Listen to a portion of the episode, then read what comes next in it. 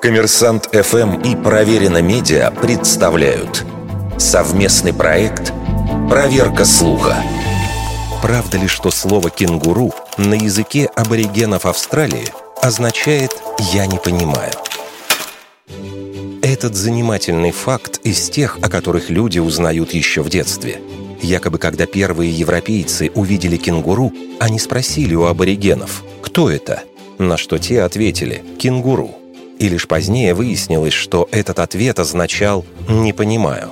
Следует отметить, что фигурантами этой истории были английский путешественник Джеймс Кук и натуралист Джозеф Бэнкс. Впервые они описали диковинное животное, встреченное на северо-восточном побережье Австралии в 1770 году.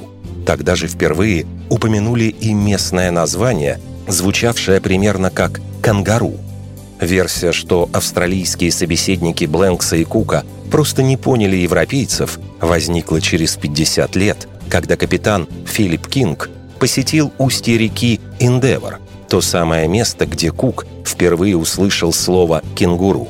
Лексикон представителей местного народа в точности совпадал с тем, что записали Бэнкс и Кук, кроме одного слова – «кенгуру».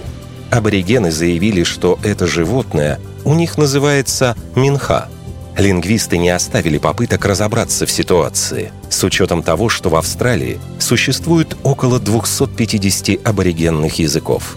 Но лишь два века спустя, в 1972 году, антрополог Джон Хевиленд установил, что действительно словом «кангару» это племя обозначает больших черных особей вида восточных серых кенгуру. Ну а словом «мина» местные именовали всех животных, пригодных в пищу. Остается добавить, что практика истребления кенгуру ради мяса в наши дни практически прекращена. Однако из самих носителей языка, который дал миру слово «кенгуру», на планете осталось всего лишь около 700 человек. И в этом языке слово «кенгуру» не означает «не понимаю». Вердикт.